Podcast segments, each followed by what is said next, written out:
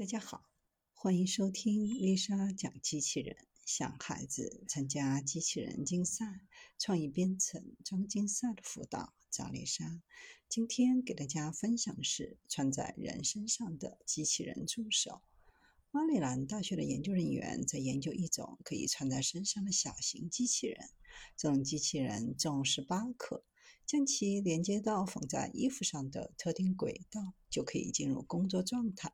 比如可以充当听诊器来听人体的心脏和肺部，并通过健身课程来指导使用者。它可以携带二十克的有效载荷，并以每秒一百一十五毫米到每秒二百二十七毫米的速度来运动。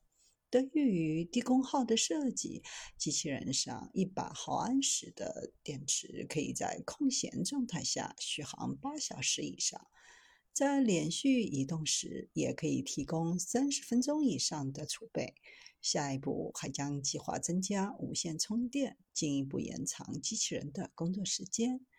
这种机器人可以接受很多任务，比如麦克风、听诊器，使得机器人感知生命体征；还可以移动到预定位置来聆听器官，或者有医生实时远程操作。在病人跌倒的时候，机器人身上的加速度传感器可以迅速识别，并将信息发送出去。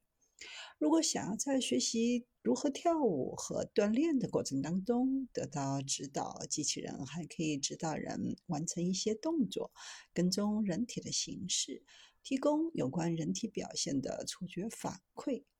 如果将这一概念发展到医疗应用，可以用于康复、进行锻炼的动力和进度监督器。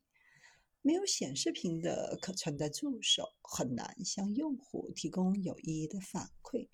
团队为了克服这个问题，提出了数据物理化的办法，让设备能够通过人的手臂变成物理进度条，来显示特定任务上的进度。